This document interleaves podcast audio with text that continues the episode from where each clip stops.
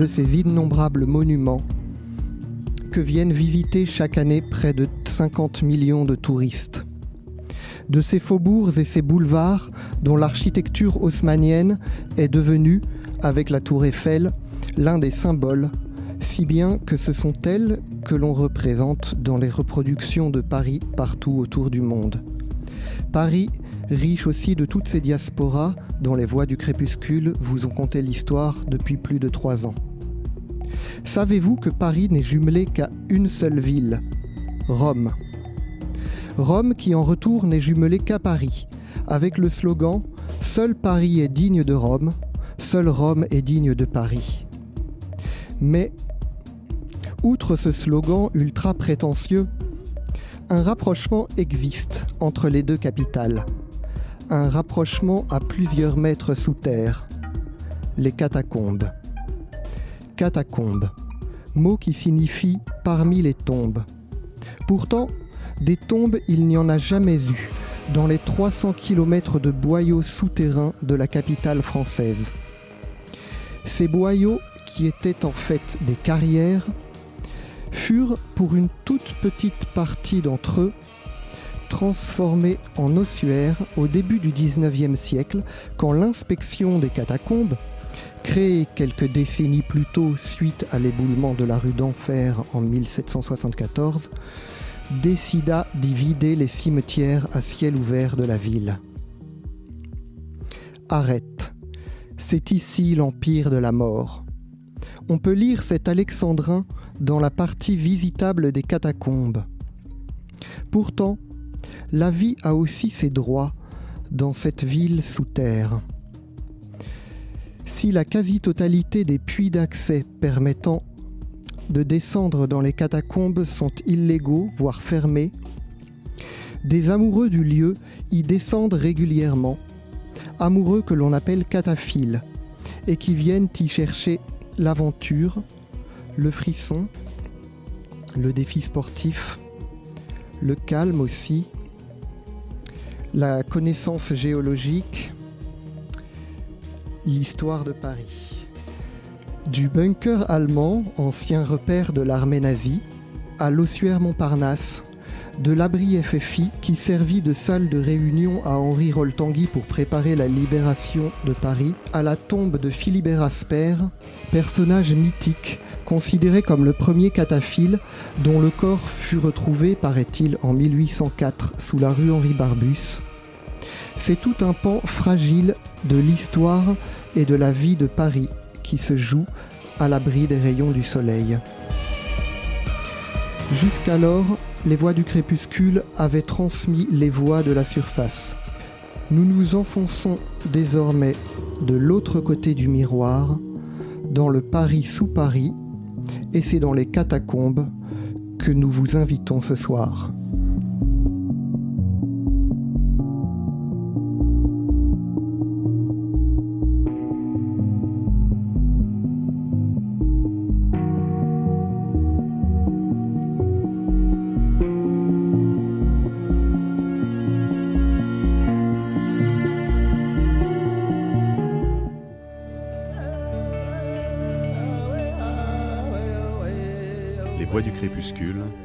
Du Paris. Merci beaucoup Pascal.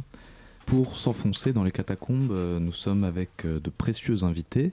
D'abord Roxane Perrazzo, vous êtes l'auteur d'une thèse euh, portant sur les catacombes et les cataphiles, s'intitulant Clandestinité et patrimonialisation, cartographie des idéaux et interactions cataphiles au sein des carrières souterraines de Paris et Alexandre Cantegrey, auteur en cours de rédaction d'un mémoire sur euh, Éricard de Thury, Catacombes et cabinet minéralogique, la création du sous-sol parisien. Bonsoir à tous les deux. Et avant de nous enfoncer donc dans euh, les profondeurs des catacombes, nous allons faire un rapide détour euh, dans un autre sous-sol parisien, dans les égouts, par la lecture d'un texte de Victor Hugo par Léo portant sur l'économie politique des égouts de Paris. Il me semble que c'est un extrait des Misérables euh, s'intitulant L'intestin de Léviathan. Paris jette par an 25 millions à l'eau. Et ceci sans métaphore. Comment et de quelle façon Jour et nuit. Dans quel but? Sans aucun but. Avec quelle pensée? Sans y penser. Pourquoi faire? Pour rien. Au moyen de quel organe Au moyen de son intestin. Quel est son intestin? C'est son égout.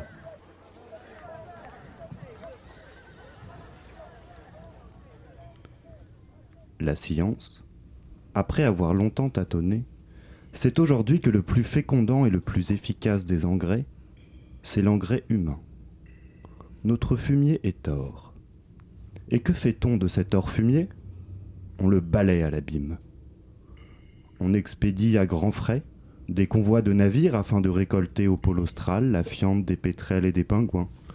Et l'incalculable élément d'opulence qu'on a sous la main, on l'envoie à la mer ces tas d'ordures du coin des bornes, ces tombereaux de boue cahotés la nuit dans les rues, ces affreux tonneaux de la voirie, ces fétides écoulements de fanges souterraines que le pavé vous cache, savez-vous ce que c'est? C'est de la prairie en fleurs, c'est de l'herbe verte, c'est du serpolet et du thym et de la sauge, c'est du gibier, c'est du bétail, c'est le mugissement satisfait des grands bœufs le soir, c'est du foin parfumé, c'est du blé doré, c'est du pain sur votre table, c'est du sang chaud dans vos veines, c'est de la santé, c'est de la joie, c'est de la vie. Ainsi le veut cette création mystérieuse, qui est la transformation sur la terre et la transfiguration dans le ciel. Rendez cela au grand creuset. Votre abondance en sortira.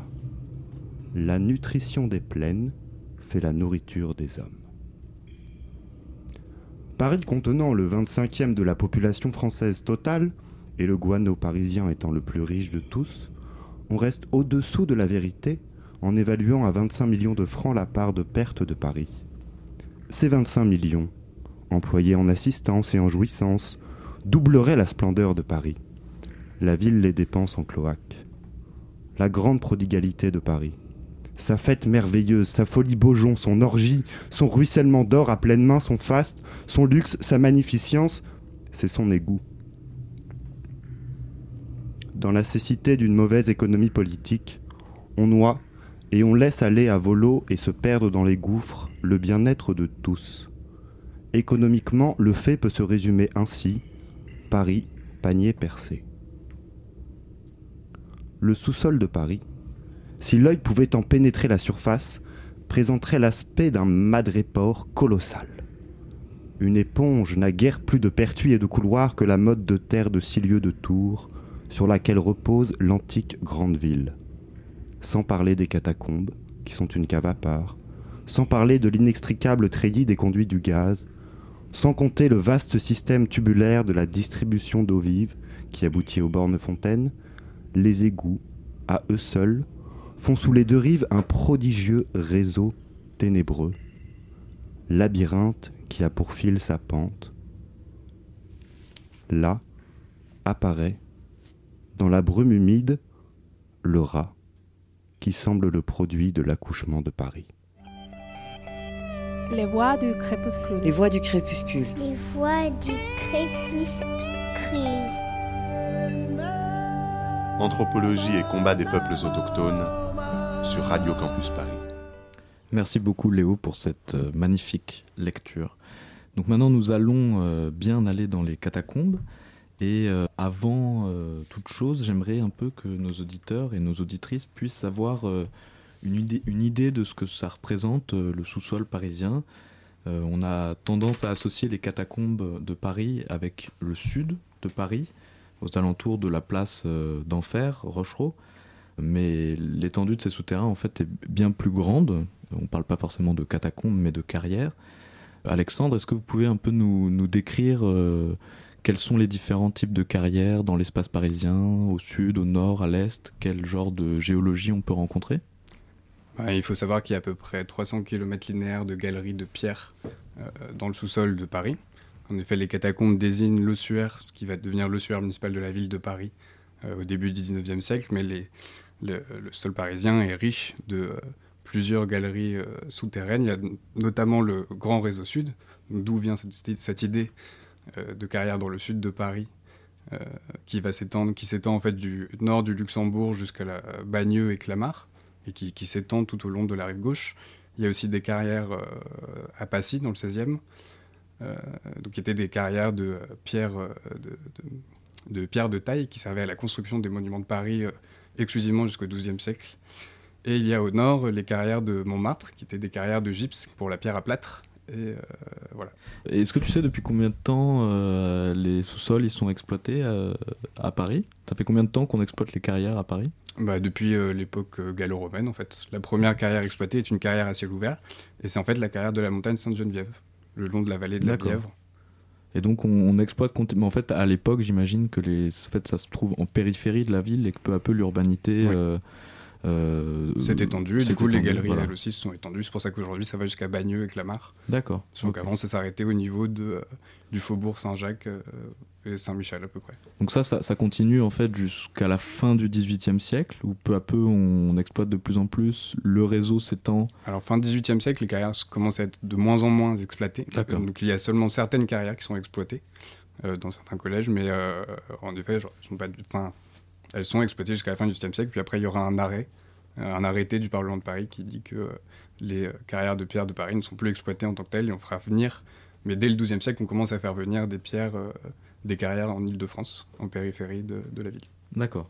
Et donc il se passe quelque chose à la fin du XVIIIe siècle, on crée un, corps... Qui un service, un, service.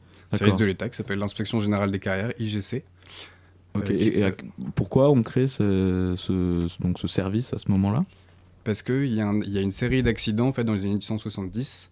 Et en fait, il y a un accident euh, majeur le 4 avril, le 17 décembre pardon, 1774, où en fait, euh, rue d'Enfer, donc pas loin de, de euh, la place d'Enfer Rochereau, enfin plus précisément, pas loin, enfin plus précisément en face de la, de la deuxième sortie du RERB Luxembourg, pour être très exact. Il y a euh, un énorme fontis qui se crée. Et du coup, il y a un effondrement en fait sur deux étages de carrière. Euh, le sous-sol va s'effondrer. Et du coup, les bâtiments vont aussi s'effondrer. Et du coup, ça sera l'alerte qui va donner euh, naissance à ce, à, ce, service qui est l'IGC. Ok, et alors qu'est-ce qu'ils font concrètement l'IGC pour essayer d'empêcher d'autres effondrements ou d'autres scandales? J'imagine que ça a été assez scandaleux, enfin que ça a dû faire grand bruit. Il y, a eu des morts Est-ce que c'était un, un gros euh, accident? Alors non, il n'y a pas eu de mort à ma connaissance. Mais euh, ça a fait grand bruit, en effet, puisqu'on va demander à Charles-Axel Guillaumeau, donc, qui était architecte, euh, de reprendre en main le service de l'inspection générale des carrières. Et en gros, il va avoir pour mission de consolider, de déjà repérer et faire un état des lieux des différentes carrières du sous-sol parisien, en dresser les plans, et ensuite de commencer un travail de consolidation de la voie publique et du sous-sol parisien. Et du coup, c'est ce qu'il va faire pendant plus de 30 ans. Il va commencer à développer tout un système très, très euh, spécifique, très technique aussi. Avec, il va creuser en fait de nouvelles euh, galeries, des, ce qu'on appelle des galeries secondaires, euh, pour solidifier, consolider le sous-sol parisien. D'accord. Et donc ça, ça a été efficace, j'imagine? Bah oui, ça tient toujours. Ok.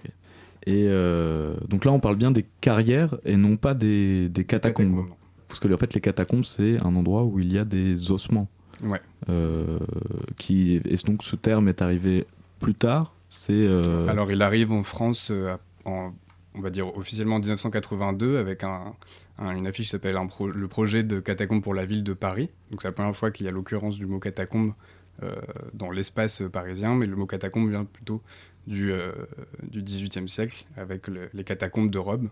La, catacombe de Rome, en fait, plus, spécifiquement, qui est la catacombe de San Sebastian sur la Via Appia. D'accord, ok. Et donc vous, vous travaillez sur un autre directeur du, de l'inspection générale des carrières mm. qui s'appelle Éricard de Thury. Euh, alors vous pouvez nous parler un peu de son rôle quand il succède à Guillaume Je crois que c'est lui qui a ouvert un petit peu plus. Euh, bah c'est lui qui a créé en fait le catacombe tel qu'on les connaît, ou du moins on les connaît en majorité. D'accord. Donc les catacombes de la place d'Enfer Rochereau. Et du coup, c'est lui qui va décider avec le préfet de la Seine en 1809 euh, d'ouvrir en fait le sous-sol parisien. Donc à l'époque, il n'emploie pas le mot de catacombe, mais il parle d'ouvrir les carrières de Paris euh, aux Parisiens pour euh, pour trois missions différentes. La première mission, c'est une mission immobilière privée. En gros, c'est pour que les propriétés, les propriétaires privés puissent aller vérifier leurs biens, l'état de leurs biens sous terre car en fait Guillaume pendant les 30 ans avant va mettre un système en place où on va faire la séparation entre le domaine public, où c'est le roi qui doit payer les, travaux de consolidation, et le domaine privé, où ce sont les privés qui vont devoir payer leurs travaux de, consolidation et de renforcement de, leur soutien. Et donc la, deuxième mission d'Éric Arthurie est une mission scientifique, car euh, lui-même étant polytechnicien euh, et travaillant avec de nombreux ingénieurs, et très concerné par euh, l'émergence de la géologie à l'époque, il va d'ailleurs travailler avec Cuvier et Brongniart. Euh, en gros, il veut ouvrir ce sous-sol car c'est un lieu d'observation incroyable en fait pour euh, ses étudiants. Donc il y a un intérêt scientifique. Et le troisième intérêt est un intérêt un peu plus euh, idéologique ou religieux, on va dire chrétien, car en gros il considère que lorsqu'il va ouvrir en fait l'ossuaire, il il va ouvrir l'ossuaire après, mais il a dans, cette idée la volonté de euh, faire, de faire redécouvrir les tombeaux aux familles, les, les tombeaux en fait des morts euh, des familles. Du coup, que les familles, je me mal, que les familles puissent visiter leurs morts une fois que les ossements auront été déplacés en fait dans les carrières de Paris. Donc c'est les on parle de quels ossements en fait? C'est les ossements des cimetières qui étaient dans qui étaient dans Paris intramuros. Donc le premier cimetière c'est le cimetière des Saints Innocents qui est à côté de Châtelet-Léal qui va être déménagé en fait en 1700 qui a déménagé en 1786 euh, pour, euh, pour, euh, pour des questions d'hygiène publique et qui du coup on va proposer un projet de double nécropole, une nécropole souterraine, donc ce sera l'ossuaire tel qu'il va devenir aujourd'hui, et un autre, une autre idée qui ne s'est pas réalisée avec la Révolution française, mais c'est l'idée d'une nécropole en surface et plusieurs projets d'architectes vont être proposés pour construire. Ok. Euh, et, donc, en fait, on a choisi de déplacer ce ossement parce qu'il y, avait, il y a aussi eu un accident, c'est ça, une cave qui s'est, enfin, qui s'est fissurée et mm. des, euh, des, odeurs nauséabondes été euh, parvenues au, nez des, des, habitants. Alors oui, c'était en février 1780, ah rue de la Lingerie, en fait. sous le poids des, des, ossements autour dans le quartier, il y avait une telle pression que les caves en fait, des, bâtiments privés se sont fissurés. Du coup, une odeur pestilentielle s'est vraiment emparée de ces maisons. Et du coup, la, population est allée se plaindre auprès des responsables, auprès du Parlement de Paris, euh, sur, ces problèmes. Et du coup, c'est de là qu'est née l'émergence d'une conscience, en fait, d'un enjeu d'hygiène publique pour la ville de Paris. Et c'est de là qu'on décide de déplacer, en fait, les ossements euh, dans, le, dans ce qui va devenir le suaire de, de Paris. Et Roxane Perrazzo, vous avez quelque chose à rajouter? Oui, il y a même une cave euh, qui s'est. Euh, le mur d'une cave qui s'est carrément effondré. C'était la cave d'un restaurateur. Euh, et en fait, un jour, en allant chercher bah, de la marchandise, un jambon ou du vin, bah, il s'est retrouvé face à face avec un amoncellement de cadavres donc en décomposition. Et, et c'est vrai que cet, cet, épisode a été l'épisode le plus important. Et parce que, comme disait mon collègue, euh, il y avait euh, déjà de nombreuses plaintes de la part des Parisiens. Et euh, ça a été l'épisode de la rue de la Lingerie qui a déclenché vraiment la prise de, conscience des pouvoirs publics pour intervenir et faire vraiment quelque chose et assainir Paris. Donc ça, c'est au milieu des années 1780. Et, Ricard de Thury, en 1800, autour de 1810, mmh. déplace tous les ossements dans les carrières ou ça, Alors le déplacement, le déplacement se fait en, fait, en 1786 avec euh, plusieurs abbés, trois abbés différents qui vont venir bénir en fait les ossements et sur 15 mois en fait, sauf l'été euh, parce qu'il faisait trop chaud du coup ils travaillaient pas trop, mais euh, on va déplacer les ossements donc c'est pas c'est pas sous Éricard de Thury qu'on déplace les ossements. D'accord. Donc lui en fait il crée les catacombes qui sont visitables par les Parisiens. il va les structurer, il va les il va les dessiner, il va faire inscrire les différentes citations qu'il va rechanger après au fur et à mesure. Donc les catacombes deviennent, un, lieu de curiosité pour euh, les Parisiens euh, riches hmm. qui veulent venir s'émerveiller et se faire un peu peur dans, euh, dans cet espace sombre.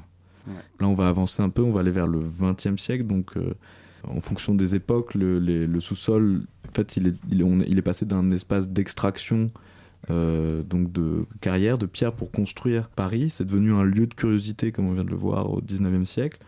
Et euh, au XXe siècle, ça devient aussi des lieux de refuge pendant les, guerres, pendant la, Seconde Guerre mondiale. Euh, alors de la contrebande, on y a fait aussi de la bière, on y a brassé euh, des bières. C'est un abri défensif. Les Allemands, il y a un bunker allemand qui a été construit. Pendant la résistance, ça a été aussi utilisé. donc en fait, c'est vraiment un lieu protéiforme qui a, connu beaucoup de, de, de turpitude, de changement et d'usage. Et donc maintenant, on va passer à, on va s'intéresser un peu à aujourd'hui, qu'est-ce qui se passe. Mais avant ça, on va, on va écouter un petit reportage que j'ai réalisé lors d'une descente dans les catacombes.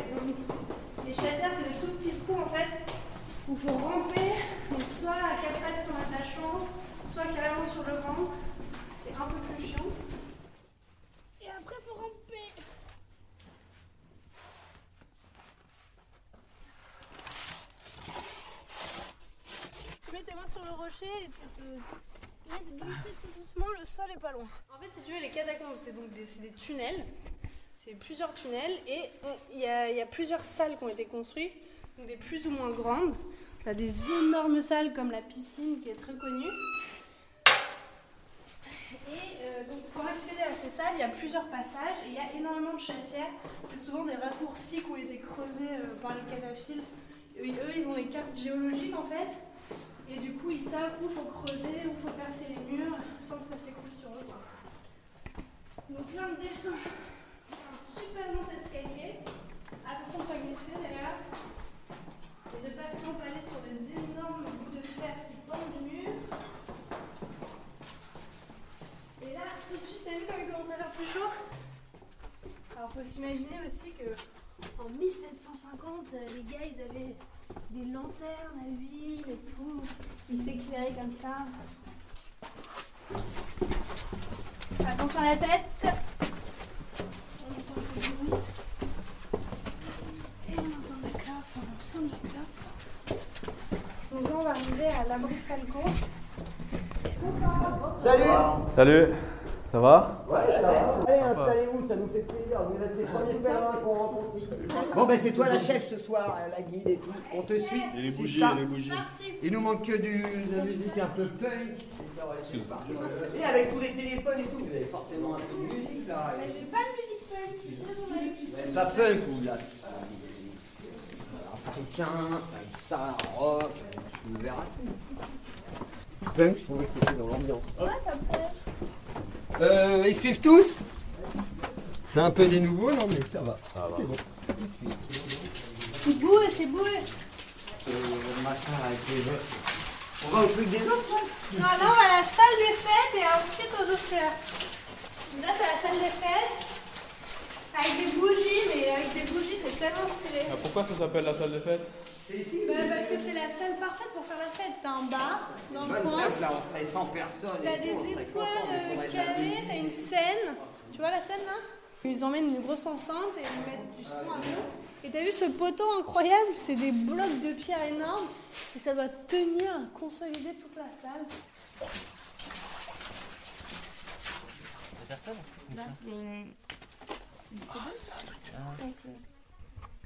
Alors vous ressentez quoi là dans le sueur C'est plutôt bah, On pense à toutes ces blattes qui se nourrissent. c'est tellement loin que ça nous effraie pas, tu vois, mais... Euh, mais c'est un peu glauque quand même. Non. Ah, il doit y avoir des crânes encore là-dedans, hein, je pense. Hein. Ah, Regarde à gauche là. Ouais, ouais, ouais, il y en a plein. Il y a vraiment des notes de coco. ah, il gros conduit, d'accord. Non, par contre, ce qui peut être intéressant, c'est de, de rester là en éteignant les lumières et dans le silence. Là, on pourra commencer à ressentir euh, les morts. quelque chose. Alors, on peut faire une minute de silence. Ok, Allez, voisins On fait une minute de silence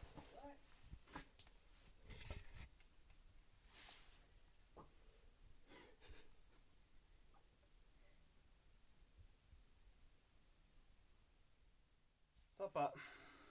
Mais j'ai pas ressenti euh, la mort ou je sais pas. Non. Pas où elle est. Par Bah, contre, le silence, ça il fait- est- c'est- c'est lourd quand même le silence. Mais j'ai Je pense que l'impression tu le que ça ressentirais appuie- plus, ça- euh, le silence, il appuie sur les, Ouais. sur les tempes, c'est C'est un- bizarre. un silence assourdissant. Ouais.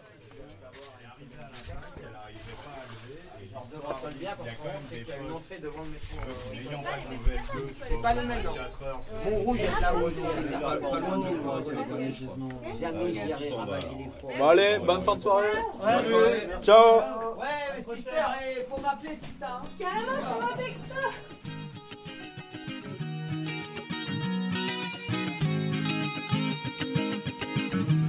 Un soir, dans un boulevard, dix petits étrangers, les ragards soulèvent toutes les plaques au hasard, histoire d'aller se mettre dans le noir.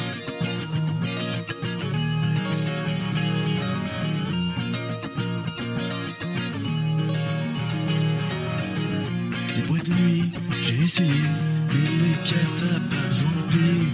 Lui a cherché la sortie, vaut mieux que de rentrer à minuit.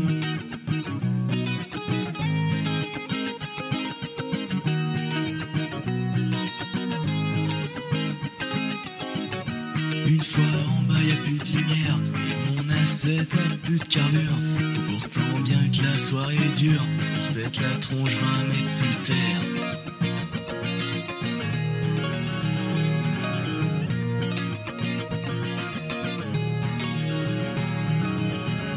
Les galeries, les chatières, les catas, c'est vraiment le panard. Je suis déjà retourné hier, en fumant 10 ou 20 pétards.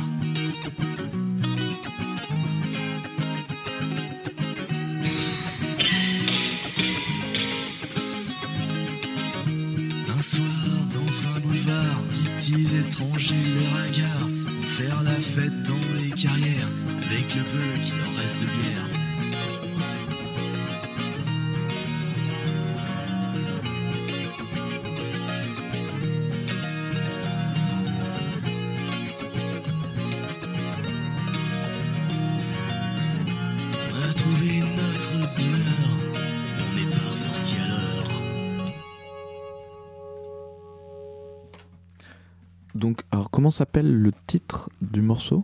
Un soir dans le noir. Un soir dans le noir, écrit composé par un cataphile dont nous ne connaissons pas le nom, mais que nous remercions de nous avoir partagé ce moment musical. À, à l'é- à l'écoute du petit reportage, et en fait, on, on- on se rend compte que les catacombes, c'est pas du tout un espace vide, désert, c'est un espace qui est habité par, euh, par tout un tas de gens. Et euh, donc, c'est un peu paradoxalement un, un- un lieu de vie où euh, beaucoup de choses se passent. Il y a des fêtes, des, rencontres, des découvertes, toute une sorte de pratique. Est-ce que Ro- Roxane Per- Perazzo, vous pouvez nous raconter un peu comment, se dé- comment naît ce qu'on appelle la cataphilie, euh, à quel moment naît et comment se démocratise un petit peu l'usage des carrières de Paris, qu'on appelle communément donc les catacombes? Bah, comme vous l'avez dit précédemment, les carrières ont toujours été euh, fréquentées par les hommes à toutes les époques. Euh, Il y a eu des explorateurs aussi euh, à des périodes très anciennes. Enfin, on peut déjà à l'époque, euh, pendant la guerre, il y avait déjà des gens qui se baladaient dans les sous-sols pour explorer. Il y a eu d'ailleurs un, livre qui a été fait par le docteur René Sutel qui, explorait les souterrains avec son, comparse Jean Talérache pendant la Seconde Guerre mondiale. Euh, mais bon, c'était des, incursions, on va dire, c'était assez marginal. Il n'y avait, pas- encore beaucoup de monde. Et surtout, ils n'étaient pas encore constitués euh, en groupe. Euh, ça s'est un petit peu démocratisé et développé fin des années 70, début des années 80, où là, le phénomène a vraiment pris de l'ampleur et où un véritable groupe a commencé à se, à se constituer. Et c'est d'ailleurs à cette même époque où ils se sont donné un nom. Alors on ne connaît pas vraiment l'origine du nom euh, cataphile. Euh, Est-ce que ça vient de euh, la cité des cataphiles euh, qui est donc un pareil un ouvrage qui a été coécrit par Barbara Glosewski, qui est anthropologue, et également Jean-François Matudi. Et donc c'est la première étude anthropologique sur le sujet qui est parue en 1983 puisque c'était vraiment les, les- prémices de ce phénomène. Et à partir de là, euh, bah, ils ont commencé à, à se constituer vraiment en groupe avec des, des codes communs et surtout les prémices d'une culture commune. D'accord. Voilà. Et vous pouvez nous parler un petit peu plus de cette culture, de ces codes, donc de ces, des... entre cataphiles euh, c'est on se retrouve euh, à l'intérieur. Est-ce qu'on se retrouve à l'extérieur? Je crois qu'on s'appelle par des pseudos plutôt que par des prénoms. C'est ça. euh, donc, elle est- bah, comme c'est une pratique clandestine, puisque c'est euh, interdit, il y a un arrêté préfectoral qui date de- du 2 novembre 1955 qui interdit donc la pénétration et la circulation au sein des anciennes carrières de Paris. Donc, du fait de ce caractère clandestin, les cataphiles utilisent des pseudonymes pour euh, bah, garder leur, anonymat euh, sous terre. Euh, et bah, au niveau de la, culture, en fait, les choses se sont développées au fur et à mesure des années. Donc, mis à part l'usage des pseudonymes, ils font. bah, déjà, et comme vous l'aviez dit, ils, habitent le lieu. En fait, ils se sont vraiment appropriés le réseau des anciennes carrières. En, déjà en l'aménageant. Donc ça, c'est venu euh, plutôt dans la période des années 90, puisqu'au départ, euh, c'était vraiment plus des squats, on va dire. C'est-à-dire, il y avait euh, deux, trois pierres qui, pouvaient, qui permettaient de s'asseoir. Mais à partir des années 90, il y a eu vraiment le début d'un aménagement des vides de carrière. Et par aménagement, j'entends la construction de salles avec euh, des, bancs des bancs maçonnés, des tables, euh, des endroits vraiment pour se poser, pour manger, pour dormir, pour passer euh, plus de temps, pour vraiment, du coup, plus y habiter. J'ai lu dans un de vos textes que la construction d'une telle salle était un peu comme un- une étape dans la vie d'un cataphile, où euh, quand on était intégré, quand on avait fait déjà ses, peut-être pas ses preuves, mais disons qu'on avait déjà ses marques dans les, dans les carrières de Paris, l'étape qui allait de soi après était de construire sa propre salle, euh, sa propre, aidée évidemment avec les, les amis. Euh, donc c'est la première salle construite, c'est La première salle qui a Ouais, été la construite, première salle construite. Euh, bah, c'est un cataphile qui s'appelle euh, GG, qui a, qui a initié en fait ce, ce mouvement, euh, qui a construit donc une salle qui s'appelle la salle des céramiques. Bon, c'est une salle aujourd'hui disparue puisqu'elle a été, euh, elle a été remblayée. Il reste de nombreuses photos, je crois. De Il y a des photos, oui. Et c'est vrai que sa démarche, c'était aussi de montrer aux cataphiles qui descendaient qu'il y avait aussi d'autres choses à faire dans les katas euh, et qu'on pouvait aussi construire et aménager des choses et décorer les lieux. Et du coup, ça, ça a lancé un petit peu euh, ce phénomène. Alors après, tous les cataphiles n'aménagent pas de salle. Euh, on n'a pas besoin de faire ça pour être cataphile, mais, euh, mais c'est vrai que ça participe à cette vie du réseau, ça participe aussi à, à, à transformer, à s'approprier le réseau, parce que quand on construit quelque chose, on se, on se sent d'autant plus chez soi. Finalement, en fait, un cataphile, c'est quelqu'un qui aime les catacombes. Oui. On est cataphile à, part du- à partir du moment où on se considère soi-même comme cataphile. Oui et non. Euh, disons que oui, la, la définition de base, c'est donc le, celui qui aime les, les anciennes carrières de Paris, donc on appelle catacombe, comme vous l'avez dit. Euh, mais après, il y a une différence aussi entre ce ceux que les cataphiles appellent les touristes et les cataphiles. Donc un touriste, c'est quelqu'un qui n'est pas autonome, qui a besoin d'un cataphile pour euh, s'orienter et circuler dans le réseau. On devient cataphile vraiment à partir du moment où on devient autonome Quand on descend seul, peut-être pour la première fois? quand on descend seul euh, ou si on ne descend pas seul, quand on est capable de s'orienter, voire de guider euh, d'autres gens. Mais en tout cas, c'est la, la- la première étape, c'est ça, c'est arriver à, à dompter le, le- ce réseau et surtout enfin, cet énorme labyrinthe. Bon, avant de continuer plus en avant dans la, la vie pas si obscure des cataphiles, euh, nous allons écouter un texte de Léa, euh, un, pas un texte de Léa, un texte lu par Léa d'un ouvrage qui s'intitule Paris, sous Paris, la plage. Ouais, merci Lucas. C'est bien sous le métro. la sous le plage. métro, pardon. Je vais donc euh, oui, vous lire un extrait euh, du roman polar de Thierry Braillère, Sous le métro, la plage, publié en 2015. Euh, sous le métro, la plage, ce titre nous rappelle bien sûr le slogan de mai 68, Sous les pavés et la plage, euh, et donc tous les rêves de liberté et de découverte qui entourent ce slogan. La liberté, c'est aussi un sentiment qui anime les cataphiles, car ce livre parle des catacombes. Tout cataphile, voire même tout touriste, euh, ces débutants dans les catacombes dont nous a parlé Roxane, comprend que le titre Sous le métro La plage fait référence à un lieu incontournable pour les cataphiles de Paris. La plage. C'est cette célèbre salle des catacombes située sous la rue du Père Cotentin dans le 14e arrondissement. Son sol est couvert de sable fin et ses murs ornés de tags et de fresques. La plus connue est cette fresque de 4 mètres de long qui représente la grande vague de Kanagawa du célèbre peintre japonais Okuzai. Sous le métro, la plage se déroule durant l'automne 1985. Époque où fêtards, punk, scientifiques, artistes, aventuriers, ratons laveurs et chercheurs de trésors parcourent les catacombes de Paris chaque samedi soir. Bref, sous Paris, ça grouille, titre le magazine L'écho des savanes. Laurent, le personnage de cette histoire, est employé de banque. Le week-end, il se balade le long du canal Saint-Martin et du port de l'Arsenal, et le soir, il discute avec des inconnus sur Dialytique, le service de rencontre amoureuse sur le Minitel. Lorsque sa rencontre avec Agnès sur le réseau dialectique le pousse à se lancer dans une enquête à travers les catacombes de Paris, sa vie se recentre sur ses deux nouvelles passions, hors de la réalité du quotidien. Dialytique, le service de rencontre sur le Minitel, et les catacombes, où il se découvre aventurier des souterrains. Ces deux réseaux ont un intérêt commun. Il peut y être quelqu'un d'autre. Chapitre 26 Les deux réseaux. Chacun a sa place. Il n'y a pas d'embrouille, pas de bagarre, pas de rencontre malsaine. On ne crie jamais, on se parle sans crainte ni tabou. On s'invente une vie, on a un pseudo, on fait partie d'un groupe, on se rencontre dans des salons ou dans des endroits plus privés pour n'être qu'à deux. Jamais ou rarement, on ne sait qui est qui, qui est où, d'où vient qui, où l'on va, et même qui l'on est. On y vient le soir, la nuit, toujours la nuit, uniquement la nuit, sans qu'il n'y ait une réelle explication.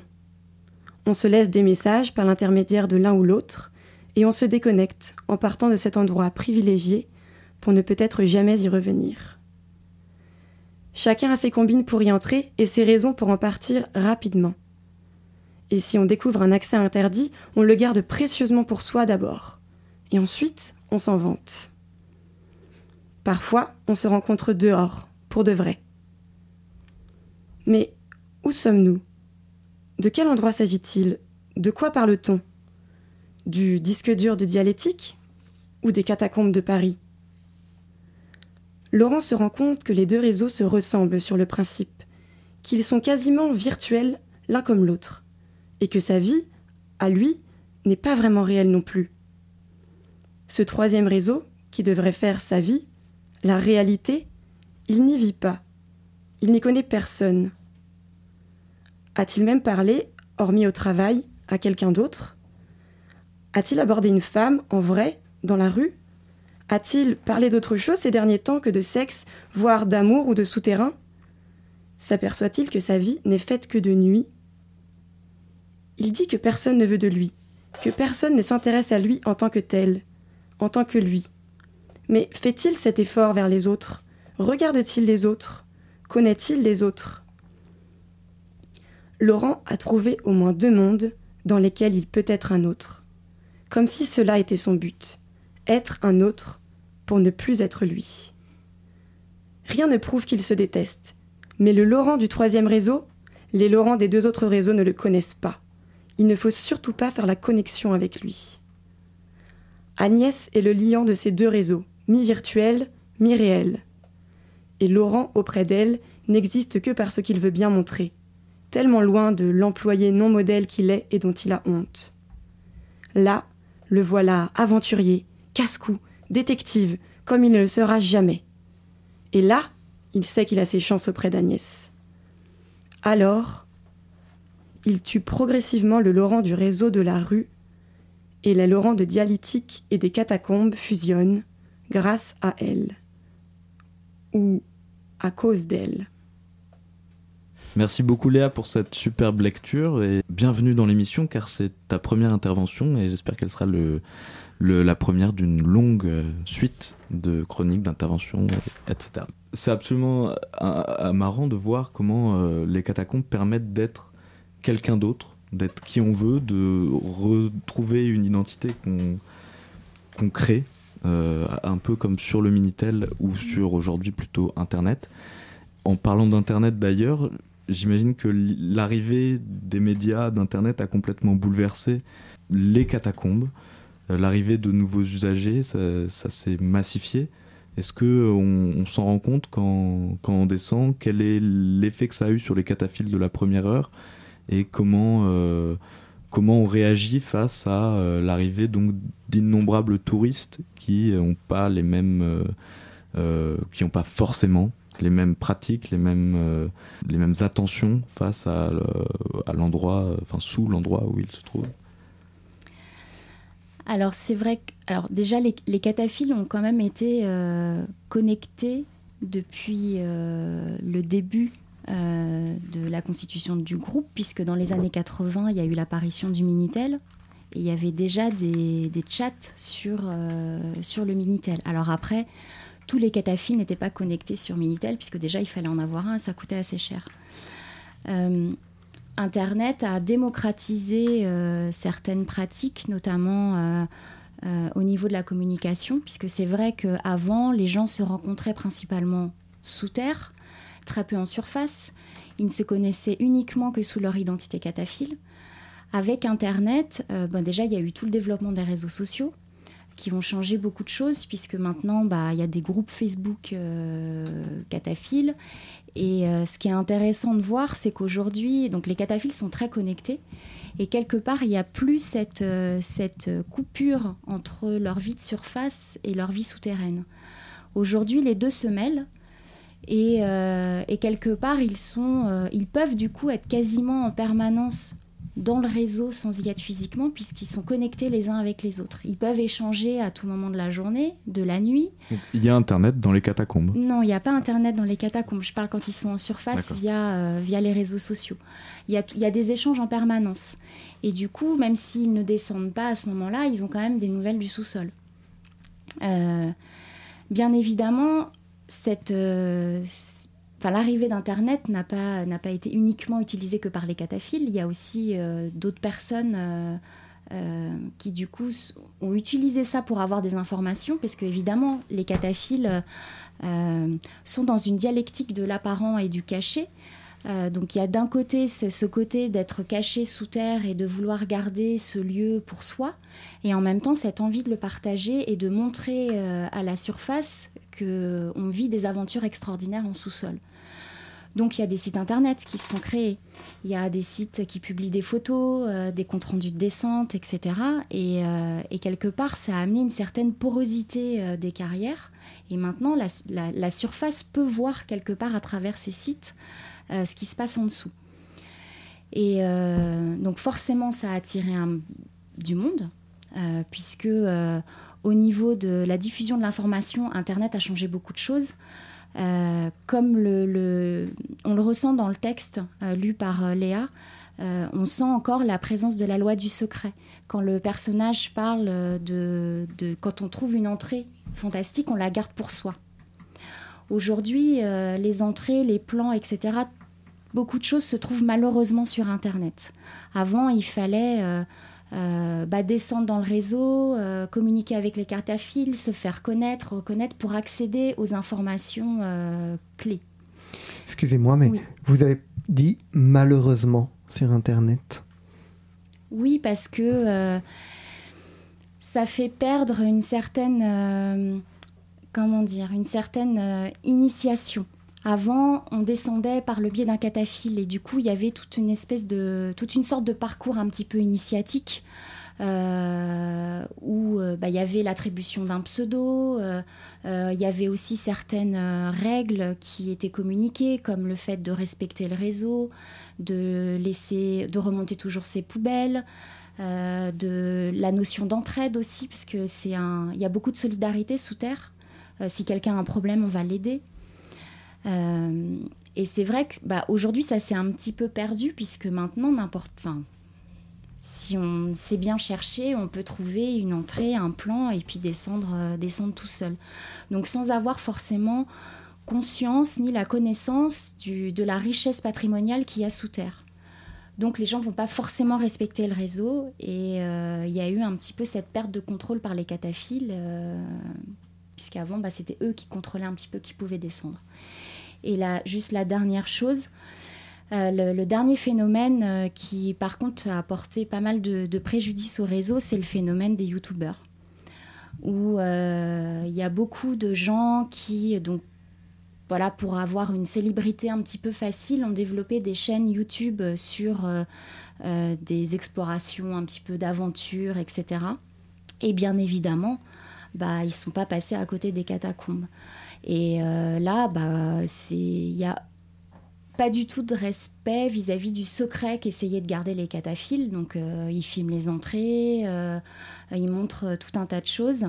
Et, en fait, ils essayent plus de se faire valoir qu'un réel intérêt de faire découvrir le réseau, puisque généralement dans ces vidéos, il n'y a aucun commentaire sur l'histoire du réseau, euh, ce que l'on peut y trouver et toute la richesse qu'il contient, aussi bien au niveau de, de son histoire que du patrimoine.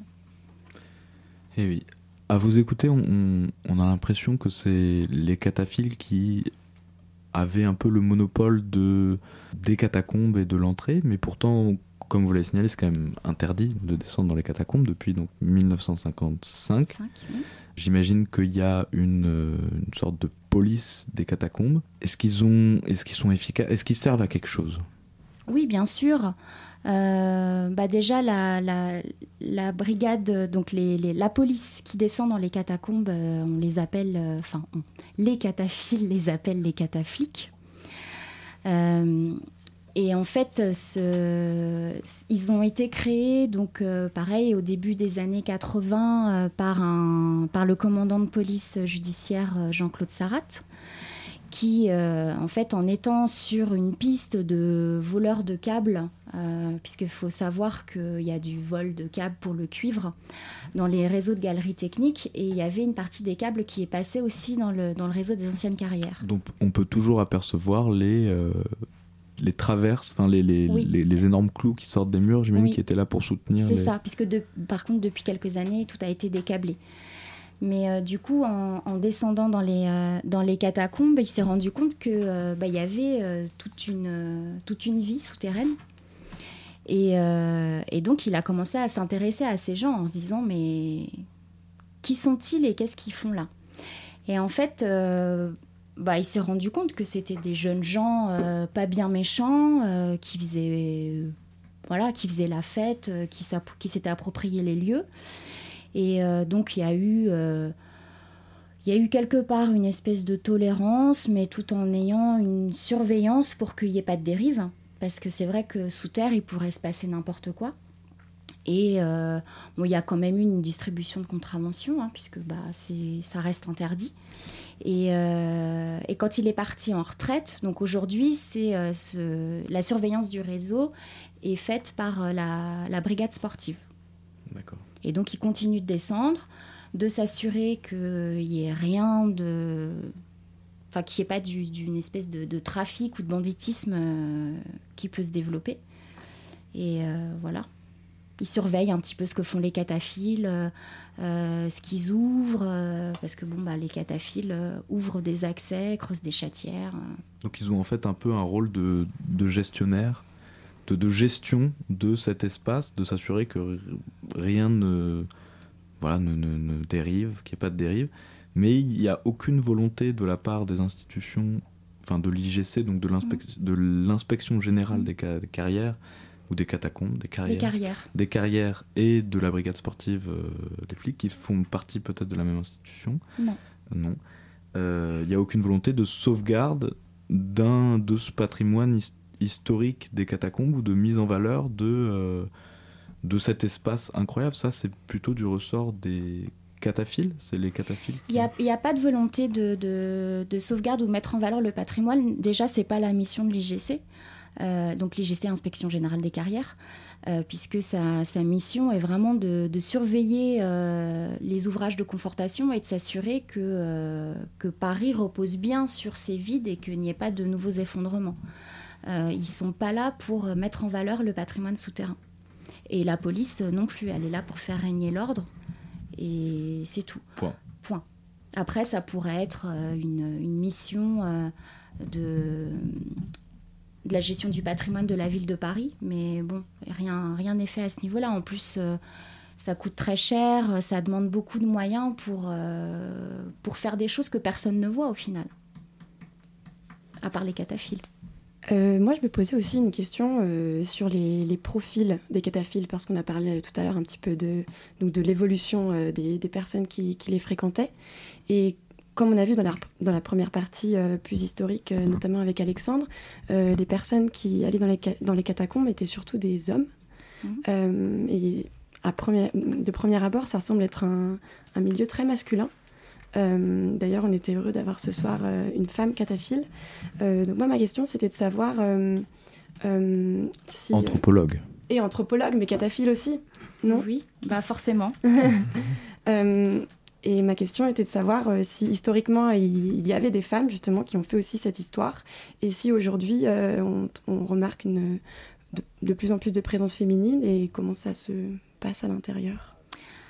Alors effectivement, il y a toujours eu des femmes qui sont descendues euh, dans les catacombes. Enfin, quand je dis toujours, je parle évidemment de la période euh, de la cataphilie moderne, hein, donc euh, que je fais partir à partir de 80, des années des années 80. 80. Après, elles étaient fortement minoritaires et euh, mis à part quelques figures emblématiques, c'était souvent les copines d'un cataphile. Euh, avec les années, il y a eu une, tendance à la féminisation du groupe. Aujourd'hui, il y a de plus en plus de, de filles qui descendent. Et surtout, euh, ce qui a beaucoup changé, c'est qu'aujourd'hui, elles descendent, elles sont autonomes. Elles n'ont plus besoin forcément d'un cataphile pour descendre. Et euh, il est très courant de croiser euh, des filles qui descendent seules, euh, qui réalisent aussi des choses. Il hein. euh, y en a certaines qui font de la photographie, il y en a, d'autres qui, peignent dans les sous-sols, hein, directement in situ. Il y, a des filles qui participent à des travaux d'aménagement. Voilà, donc elles sont de plus en plus actives. Il y en a même certaines qui organisent des nettoyages du réseau. Puisque le, le réseau bah, ne se nettoie pas tout seul. Hein, la, les, les... C'est quand même pas que les femmes qui organisent le nettoyage du réseau. Non, pas du tout. Pas du tout. Non, mais par contre, je, quand je parle, c'est d'organisation. Hein. C'est pas forcément elles qui ramassent les ordures. Donc, euh, c'est pas elles qui font le ménage. On a quand même tendance à, annonce, à, à s'imaginer les catacombes comme un lieu mystérieux. Mmh. Est-ce qu'il reste encore des mystères on, on, a vu que c'était quand même très fréquenté, qu'il y avait beaucoup de monde. Est-ce qu'il reste quand même un peu de mystère dans, dans ces carrières? Alors, euh, par mystère, vous entendez... Des choses à découvrir. Des choses à découvrir. Des... Oui, il reste des choses à découvrir. Euh, bah, justement, pour faire un lien avec le, le travail d'Alexandre, euh, donc il y, a des, il y avait un certain nombre de cabinets minéralogiques, comme il nous l'a expliqué, qui ont été, euh, qui ont été construits euh, sous la période des Ricard de Thury. Et la majorité d'entre eux ont été euh, soit détruits, soit remblayés. Donc il y, en a, il y en a deux qui sont encore visibles dans le grand réseau sud. Et il y a un cabinet minéralogique un peu mystérieux, c'est un peu le, le, Graal des cataphiles. C'est le cabinet Jubin. Donc euh, Jubin pour le nom du, du contremaître euh, qui, euh, qui l'a réalisé. Qui a disparu. Enfin, qui a disparu. On ne sait pas ce qu'il est devenu. C'est un peu une, une légende. Il n'y a aucune trace sur les planches IGC. Mais on sait qu'il a existé. Il y a des, il y a des on sait traces a... dans les archives. Bah, je suppose, en tout cas. Ça, je pourrais pas être catégorique là-dessus, mais en tout cas, euh, parmi les, euh, les différents cabinets, enfin peut-être qu'Alexandre a plus d'infos. Mmh. Non. À creuser, donc. Euh, en tout cas, il y avait donc de mémoire sept cabinets, dont le cabinet Jubin. Et donc voilà, ça c'est une des choses à découvrir. D'accord. Vous m'avez parlé hors micro de l'archéologie, oui. des chantiers archéologiques oui. qui se déroulent en ce moment même depuis, je crois, 2-3 ans. Mmh. euh, dans les carrières, les cataphiles se sont appropriés euh, les techniques euh, archéologiques de hors cadre institutionnel. Vous avez d'ailleurs écrit un article qui, qui parle de l'archéologie autonome des cataphiles. Est-ce que vous pouvez nous en dire plus? Ça a l'air assez passionnant. Il nous reste deux minutes, mais Oui. Alors, juste par contre, j'ai coécrit l'article. coécrit, pardon. oui. Voilà, et euh, avec donc euh, Tito Angelès, qui lui est archéologue et qui s'intéresse aux techniques euh, archéologiques euh, donc des cataphiles.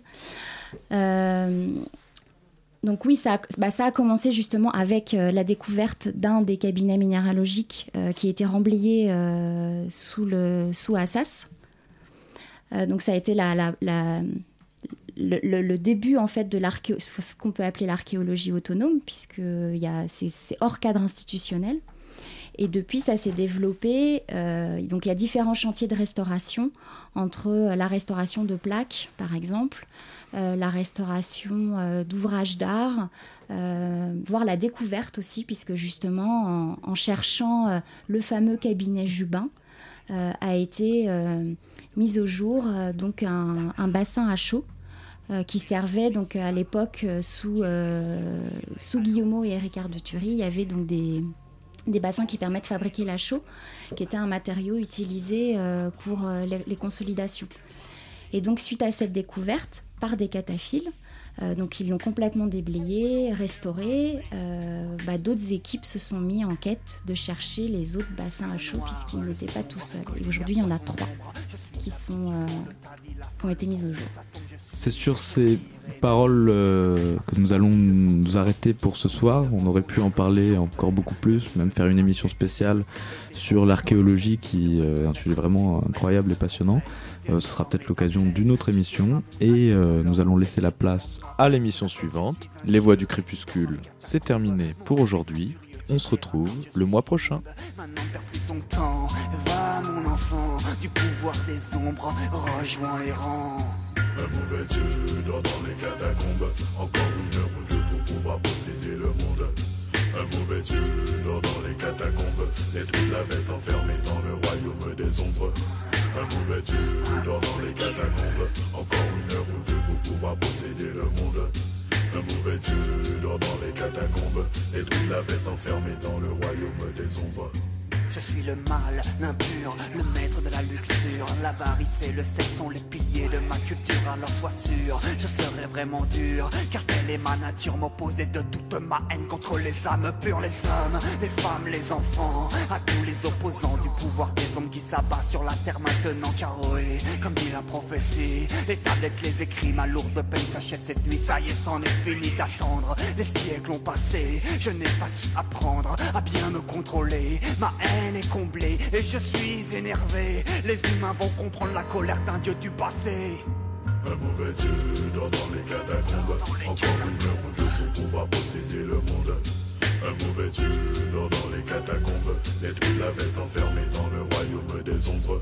Un mauvais dieu dort dans les catacombes. Encore une heure ou deux pour pouvoir posséder le monde. Un mauvais dieu dort dans les catacombes. Les druides l'avaient enfermé dans le royaume des ombres.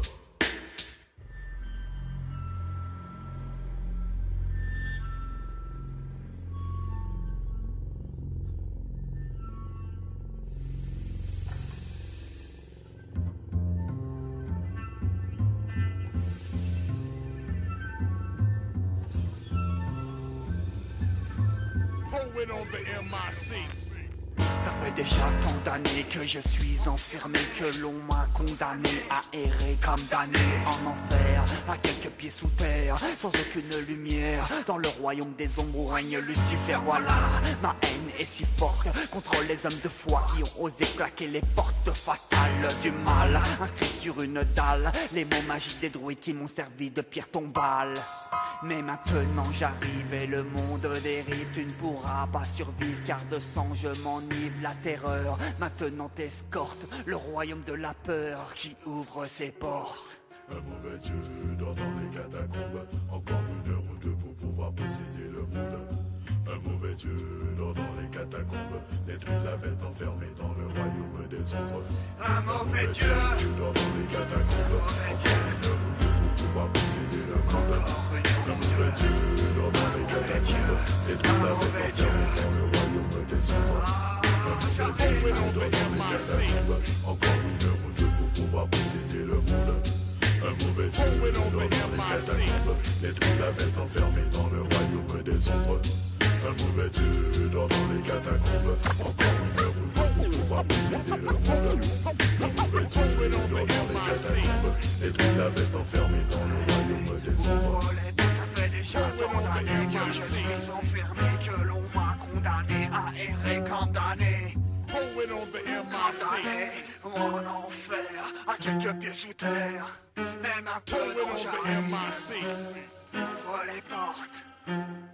Un mauvais Dieu, un mauvais Dieu, un mauvais Dieu, un mauvais Dieu.